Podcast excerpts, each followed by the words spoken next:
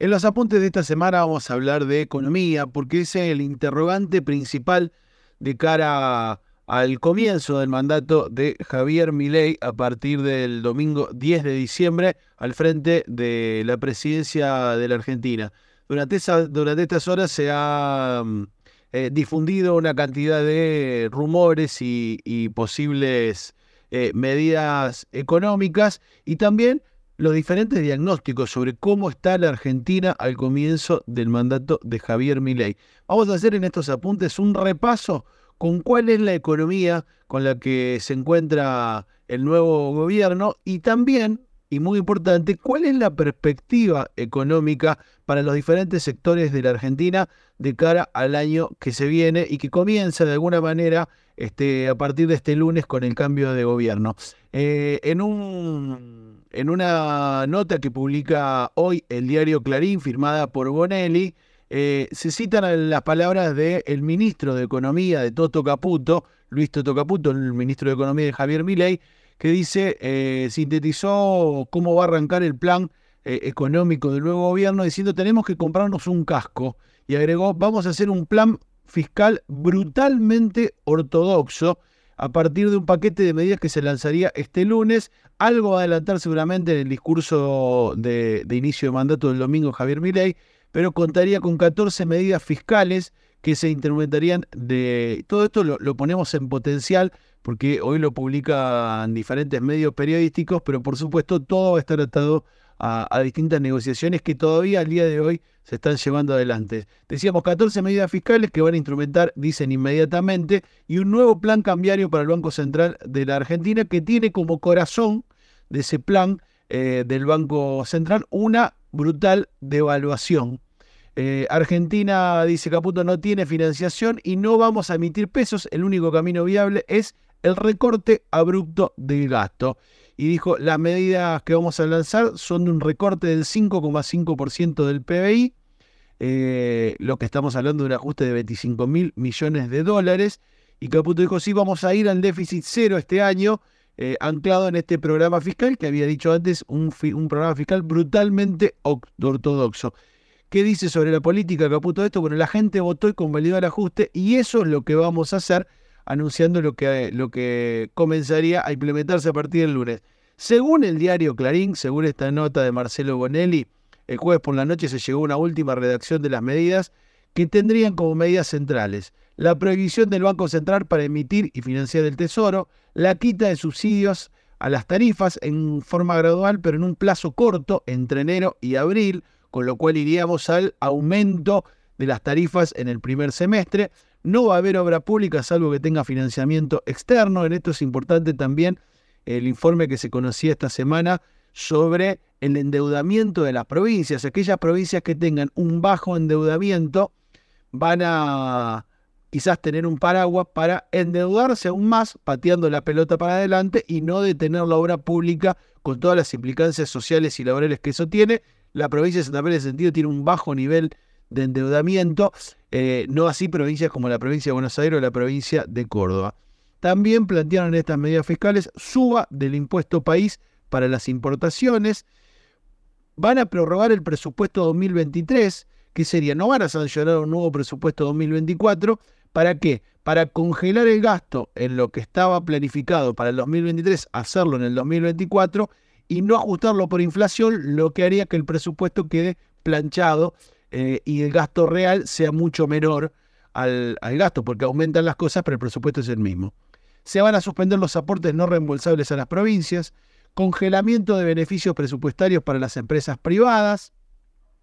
eh, giros a universidades van a ser solo por montos y valores de 2023, esta misma idea de congelar el presupuesto. Se van a liberar, que ya ha comenzado a suceder, el precio de los combustibles y las prepagas. Los salarios públicos van a estar adecuados a la nueva pauta presupuestaria congelada, también congelamiento de los salarios en el sector público, transferencia de la LELIC al Tesoro Nacional para mejorar el balance del Banco Central. Esto es una medida para salvar a los bancos que hoy son los poseedores de la LELIC, las empresas públicas van a ser convertidas en sociedades anónimas, lo que es ni más ni menos que un paso previo a, posibilitar la venta de las empresas públicas. Y después eh, también se podría incluir, esto no estaba eh, entre las medidas más seguras, pero en el, en el corto plazo se podría incluir un cambio en la fórmula de la movilidad jubilatoria y hasta podría eliminarse esta fórmula, todo en el mismo plan de congelar absolutamente eh, y que la inflación se termine comiendo los presupuestos, las jubilaciones, los salarios públicos y esas cuestiones.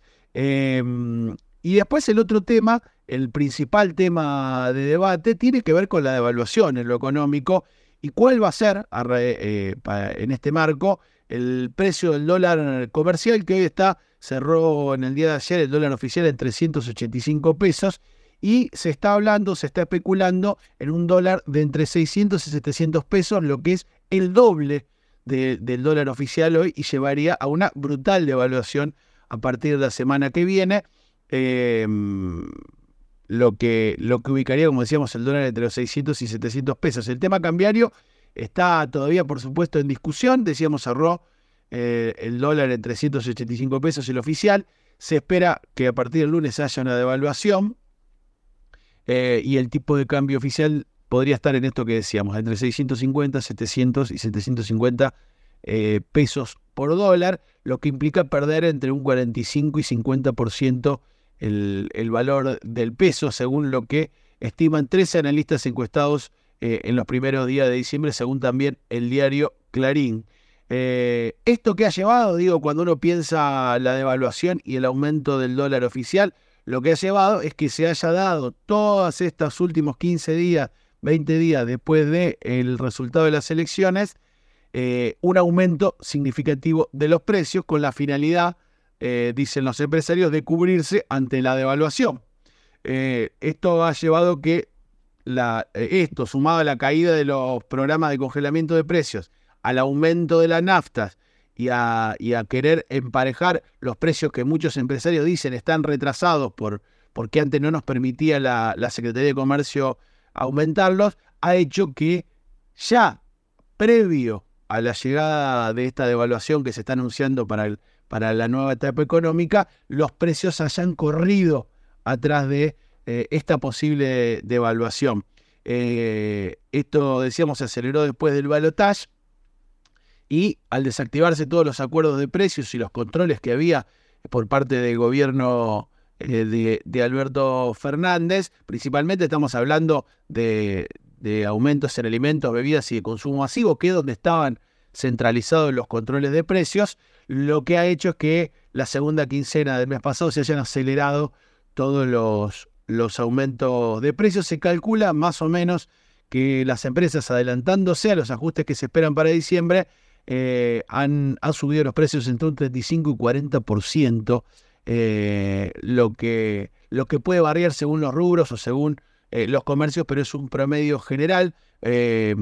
muy, muy por encima de lo que incluso se había pedido desde la Secretaría de Comercio. Eh, y la gran incógnita ahora, la gran incógnita de cara a la devaluación es si lanzada la devaluación, por una historia que en la Argentina demuestra que los precios no tienen que ver solo con los costos o con la demanda y la oferta, sino que tienen que ver que están compuestos por o creados en torno al monopolio de estas ramas, todas estas ramas que decimos como los alimentos, las bebidas y la de consumo masivo, son ramas monopólicas de la comercialización y la producción, en donde muy poquitas empresas definen el precio. La verdad que uno, conociendo la historia económica de la Argentina, no tiene mucha expectativa que después de la devaluación del lunes, las empresas eh, como Arcor, las empresas eh, que monopolizan algunos rubros, digan, bueno, nosotros igual ya habíamos aumentado hace 15 días, ahora no vamos a volver a aumentar. Probablemente veamos otro salto de precios que se va a sumar a este 35-40% que ya han hecho eh, estas empresas. El miércoles, este miércoles se va a conocer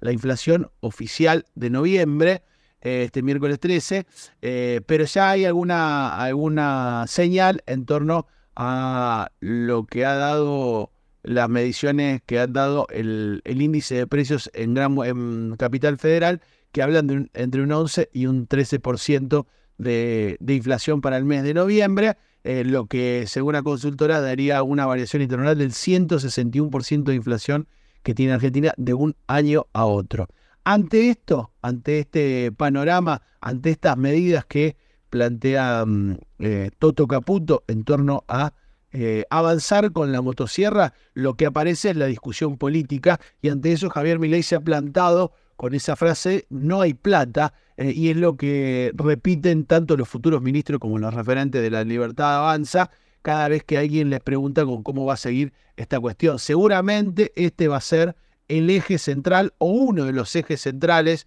del discurso de Milei el domingo. No hay plata. Eh, para, para también plantear eh, esta cuestión. Y esto va a tener que ver con una posición política que no es ni nueva ni de Milei ni de los libertarios, sino que uno la conoce ya desde los distintos eh, inicios de gestión de los diferentes gobiernos, la idea de pararse sobre la herencia y sobre la, la cuestión de que no hay, de que lo que ha dejado, que esto que estamos haciendo tiene que ver con lo que han dejado los gobiernos anteriores, eh, por su parte, ante esta cuestión, eh, el, Ministerio de Economía todavía actual, que dirige Sergio Massa,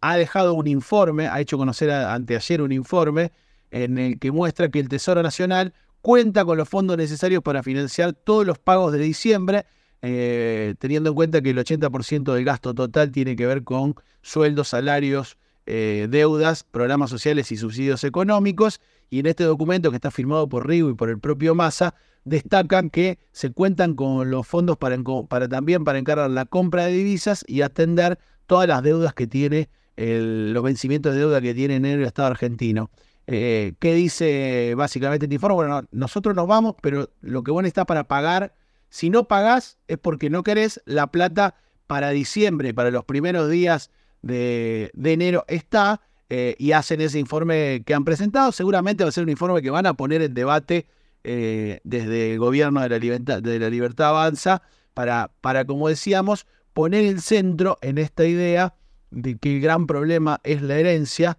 eh, y que no se puede hacer otra cosa que avanzar con este ajuste brutal y ortodoxo. Un ajuste que incluso, que incluso desde el Fondo Monetario Internacional, que es la entidad internacional que a partir de la deuda que ha tenido Argentina siempre ha sido la que ha pedido ajustes en Argentina para que se junte la plata para pagarles la deuda a ellos. Incluso el Fondo Monetario Internacional tiene dudas, y lo ha planteado públicamente, sobre la posibilidad de avanzar en estos términos con un ajuste de este tipo por la gobernabilidad y por la falta de apoyo político. El Fondo Monetario Internacional dio a conocer un, informe en el que plantea que es necesario que ley aplique un plan de estabilización que sea fuerte, creíble y con apoyo político para superar los desequilibrios estructurales de la Argentina. Según, eh, según este informe, la situación de Argentina es desafiante y muy compleja, la inflación es muy alta y las reservas son muy bajas. Todo esto en un contexto social muy frágil. Em, incluso uno de los funcionarios del Fondo Monetario Internacional, COSAC, consideró que para combatir la inflación, que es uno de los principales desequilibrios, hace falta un banco central fuerte y creíble para poder reducirla. Em, algo, digo, el Fondo Monetario Internacional está poniendo en duda que este plan, eh, para ponerlo en otras palabras, es demasiado ajuste incluso para el Fondo Monetario Internacional, digo, para dimensionar qué es lo que está planteando eh, Javier Milei y su ministro de Economía, Toto Caputo. Eh, sobre la fragilidad de la economía argentina y la fragilidad social, lo mismo se planteó esta semana en una nota que publica el Financial Times, que dice la pesadilla económica que le espera al argentino Javier Milei, y ahí economistas de Goldman Sachs, una de, las, de las consultoras más importantes de Estados Unidos, afirmó que si Milei soluciona los problemas económicos de la Argentina, será la mejor historia de un mercado emergente en décadas. Muy pocos confían en que eh, este plan que presenta Milley vaya a resolver en lo inmediato la Argentina. Puede que intente hacer lo correcto, pero puede que no lo consiga, dice este funcionario de, Goldman Sachs, eh, Alberto Ramos, que además planteó que está la volatilidad inherente a la situación económica, se trata con nitroglicerina, dice Ramos, puede estallar de la noche a la mañana, una vez que empiece el ajuste económico, podés perder el control, dijo Ramos. Eh, ahí está puesto el centro del debate, es si la situación social y económica de la Argentina le va a permitir un ajuste de esta brutalidad, como está planteado esta motosierra que plantea Javier Milei, o las cosas se van a complicar. Ante esto, ha habido algunas señales de eh, resistencia por parte de quienes van a ser los más afectados, que tiene que ver con los trabajadores, las trabajadoras, los sectores desocupados eh, y los sectores de, laburantes. La CGT y los movimientos sociales plantearon en conferencia de prensa que no van a permitir el retroceso eh, de ninguno de los derechos adquiridos y la situación se plantea de esa manera. Finalmente, digo, en el medio de esto, de un panorama oscuro, de un panorama negro para los sectores populares, los sectores que tienen ingresos fijos, los jubilados, los trabajadores, los desocupados que reciben algunos de los planes sociales, frente a ese panorama complejo y frente al aumento de precios, uno dice, bueno, la Argentina tiene eh, todo por perder y en realidad hay todo otro sector en la Argentina vinculado a los sectores económicos concentrados, a los inversores extranjeros, a, los inversores que tienen que ver con los recursos que sí posee la Argentina, que lo que ven de cara a lo que viene es eh, ganancias récord y absoluta como no han tenido en años. ¿Por qué decimos esto? Porque si uno analiza, por ejemplo, vamos a analizar rápidamente esta idea de no hay plata. ¿Para quién no hay plata? Habría que preguntarse. Por ejemplo, en el agro se espera que el año que viene, que el 2024, sea un año de récords totales. Las exportaciones argentinas venían de un récord del 2022, venían de ganancias absolutas en el 2022 y pasaron eh, a, un, a, una caída en el año 2023 en medio de la peor sequía eh, de los últimos años que hizo estrago en todas las, cadenas productivas. Para tener una idea de estos números del campo, en el 2022 las exportaciones anuales subieron un, casi un 14% desde el 2021 y llegaron a 88.446 millones de dólares. 2022 fue récord, incluso superando al récord de 2011. Estamos hablando de que es un sector que viene de ganancias récord en el 2022. Lo mismo sucedió para Santa Fe, que llegó a exportar 20 mil millones de dólares, casi el 7% más que el año pasado. Viene 2023 y ahí está la caída entre enero y septiembre en las ventas nacionales, que cayeron un 24%, de los 88 mil a 51 mil millones de dólares. Lo que generó un saldo negativo y que es lo que plantea. Ahora, venían de ganar un montón, tuvieron un año de pérdidas o de menores ganancias, en realidad. ¿Qué espera para el 2024? Bueno, después de tres años de sequía, con la llegada del niño, el clima empieza a jugar a favor de la economía argentina, o por lo menos de estos sectores, eh, y las lluvias de, de estas últimas semanas hacen crecer el optimismo de cara a la cosecha gruesa. Las estimaciones del agro, las estimaciones de la Bolsa de Comercio, de los principales sectores del agro, plantean que la cosecha de soja va a crecer un 140% de 2023 a 2024. El maíz va a crecer un 60%. Va a valorizarse la cosecha en casi 14 mil millones de dólares más respecto a la campaña previa. Eh, esto va, habrá que ver, esto va a hacer que los derechos de exportación crezcan eh, hasta el 2% del Producto Bruto Interno, crezcan también muchísimos las retenciones que va a recibir el próximo gobierno. Habrá que ver acá si el manual eh, más extremo y, tradicional del liberalismo que planteaba mi ley en contra de todo tipo de impuestos no choca con una realidad de un gobierno que va a necesitar fondos para enfrentar lo que viene y habrá que ver si ya se puso en duda desde, desde la Secretaría de Bioeconomía que va a reemplazar a la agricultura que las retenciones se vayan a sacar de golpe, que tampoco era para tanto. Bueno, un pragmatismo que empieza a teñir todo lo que antes era de manual en la economía que planteaba eh, Javier Milei. Pero va a tener esta, mm, eh, esta corriente a favor en torno a lo del agro. Por el otro lado, la otra gran joya de la Argentina tiene que ver con el litio y con la minería. Bueno, esta semana estuvo en Argentina Félix Fernández Chau. ¿Quién es este hombre? Es director para América Latina y el Caribe de la, de la Unión Europea. ¿Qué vino a plantear?